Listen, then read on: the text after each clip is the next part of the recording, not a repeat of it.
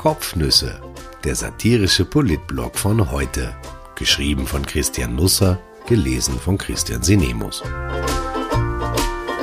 Heute ist der 14. Januar 2021.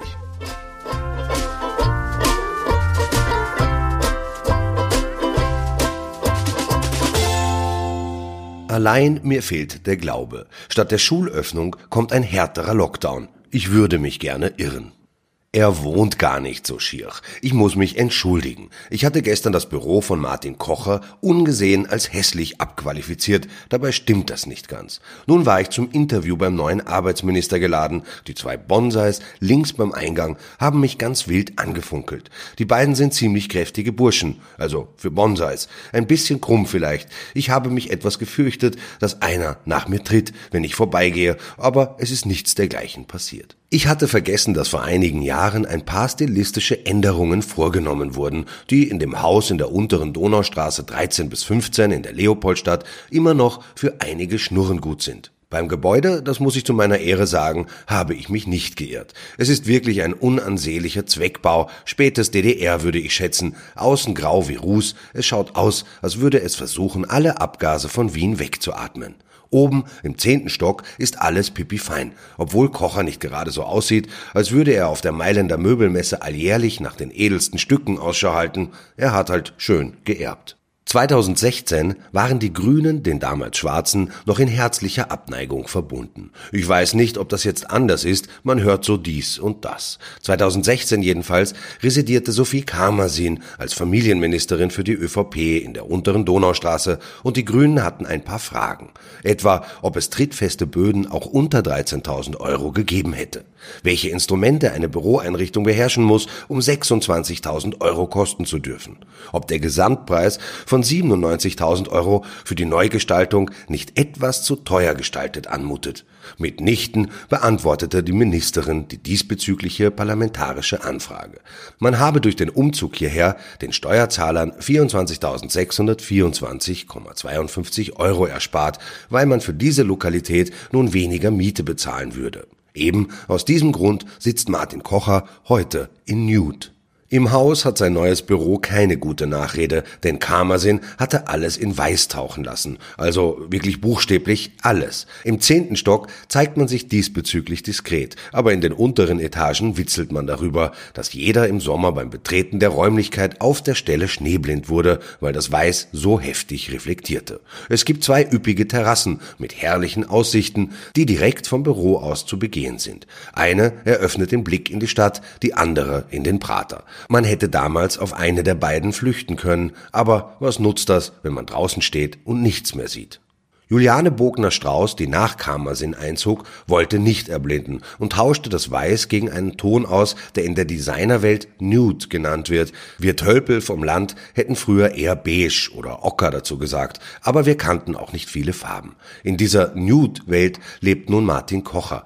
Er hat sich noch nicht wirklich eingerichtet. Nicht nur sein Kopf, auch der Raum wirkt etwas kahl. Vor allem das Schicksal der Palme rechts gibt mir Anlass zur Sorge. Sie stößt sich den Kopf bereits ziemlich heftig an der Decke. Vielleicht kann sich der Minister, wenn er einmal an ein paar Forstarbeiten vorbeijoggt, eine Kettensäge ausborgen und oben auslichten. Mit dem Foto davon sollte er seinen Instagram-Account freischalten, der im Moment auf privat gestellt ist. Es gibt einen seltsamen Kristallluster über dem Besprechungstisch, der überhaupt nicht in den Raum passt, der sonst eher daherkommt wie ein etwas überdimensionierter Schminkraum. Am Schreibtisch, der etwa so breit ist wie der Besprechungstisch lang, hat der neue Arbeitsminister seine technische Infrastruktur Infrastruktur eingerichtet. Zwei Handys liegen herum, eines privat, eines für den Job. Neben dem Acer PC und einem iPad stehen zwei Notebooks von Dell wie eine Art Mahnwache da. Vielleicht gehört ja eines davon Gernot Blümel. You never know. Ein Foto im Silberrahmen dazwischen zeigt Kocher im Urlaub mit seiner Ehefrau. Am Regal dahinter sticht ein Teekocher mit Kerzenantrieb ins Auge. Noch ist vieles neu im Leben des Arbeitsministers. Das Büro in Newt mit den zwei Bonsais hat er von Dr. Christine Aschbacher übernommen, wie es war. Vor der Tür des Gebäudes wartet ein Dienstwagen. Beim IHS zuletzt hatte er keinen. Sein letztes Privatauto, ein Mazda 6, verkaufte er, als er nach Wien übersiedelte. Am Terminplan ein schmucklosen A4-Zettel mit einigen Farbmarkierungen standen gestern acht Interviewtermine, sechs für Tageszeitungen, zwei fürs Fernsehen. Ich hatte das Vergnügen, gemeinsam mit der Presse in Nude einzutauchen.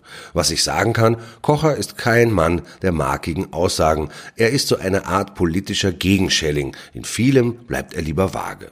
Ein Superminister will er nicht sein. Ob er erste Wahl für den Job gewesen sei, habe er sich nicht gefragt. Über Pläne verrät er nur, dass die ersten Maßnahmen noch in Abstimmung wären. Jedenfalls müsse man mit einer Exit-Strategie aus dem Notfallmodus herauskommen. Ich fürchte, wenn Kocher auf der Straße einmal in einen Arbeitslosen hineinläuft, wird der von seinen geplanten Maßnahmen so viel verstehen, wie wir oft von Werner Kogler. Immerhin, noch im Jänner will er eine neue Regelung fürs Homeoffice präsentieren. Für Steuererhöhungen, vor allem eine Reichensteuer, sieht er überhaupt keinen Grund. Zu Kanzler Kurz fallen ihm spontan drei Begriffe ein. Authentisch, nahbar, extrem talentiert. Ich nehme das so, wie es ist. Auch wenn die Zuschreibung talentiert für einen 34-Jährigen für mich eher in Richtung Spätberufung tendiert. Auch aus Österreichs Kindern wird sicher noch was. Ob sie ihre Talente jemals wieder in den Schulen entfalten können, bleibt auch nach dem gestrigen Tag unklar. Klar ist, dass sie nach dem gescheiterten Anlauf am 11. Jänner und dem zweiten missglückten Versuch am 18. Jänner nun am 25. Jänner in die Klassen zurückkehren sollen.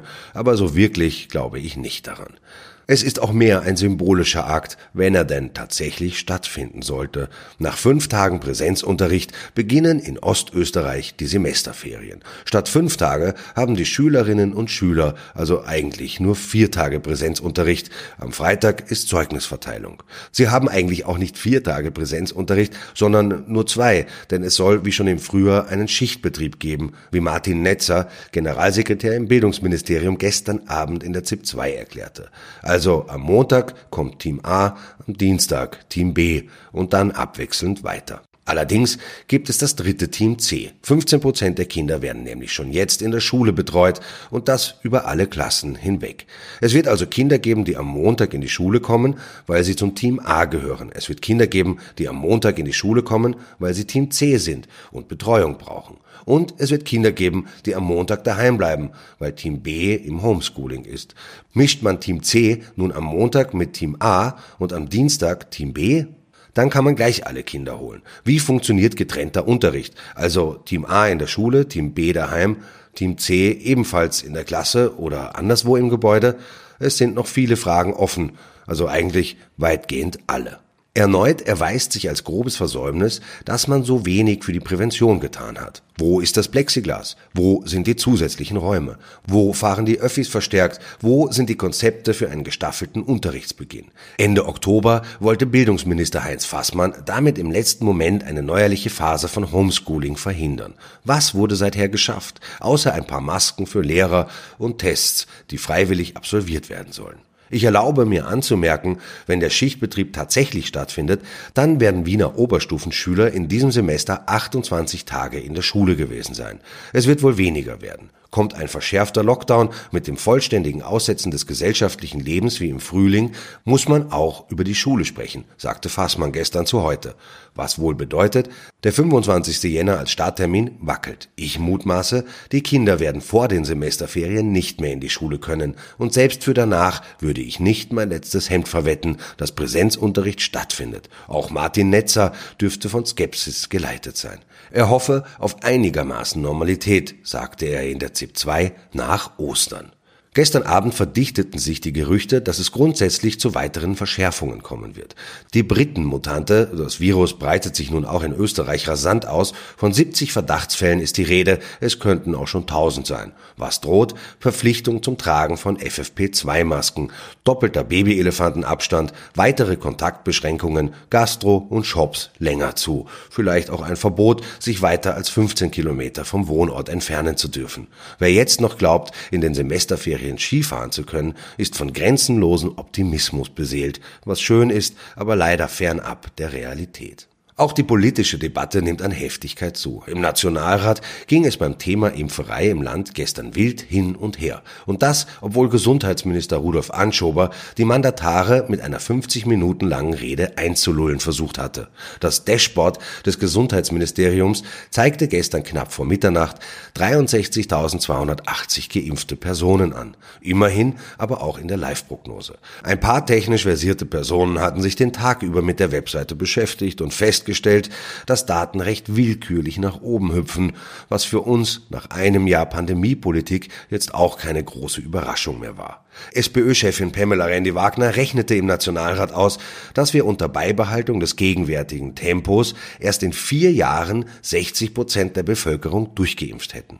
Ich hatte zuletzt das Datum 2069 erwähnt. Es geht also doch etwas weiter im Land. Man muss nur daran glauben. Ich wünsche einen wunderbaren Donnerstag. Gestern wäre fast noch eine Katastrophe passiert. In Schönbrunn kam um den Jahreswechsel herum ein Wasserbüffel auf die Welt, der Kurt genannt wurde. Warum, weiß ich nicht. Aber seine Mama heißt Brunhilde. Vielleicht erklärt das was, ohne mich jetzt abwertend über die beiden Namen äußern zu wollen.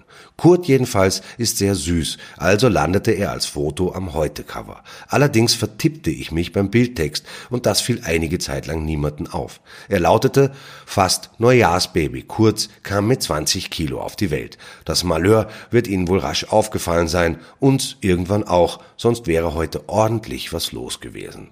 Heute Abend bin ich übrigens ab 21.05 Uhr bei der Runde der Chefredakteurinnen auf ORF 3. Also, falls Sie Lust haben, das Kontrastprogramm ist jetzt auch nicht so toll. ORF 1 zeigt die Mumie. Viel gesünder als ich schaut die auch nicht aus.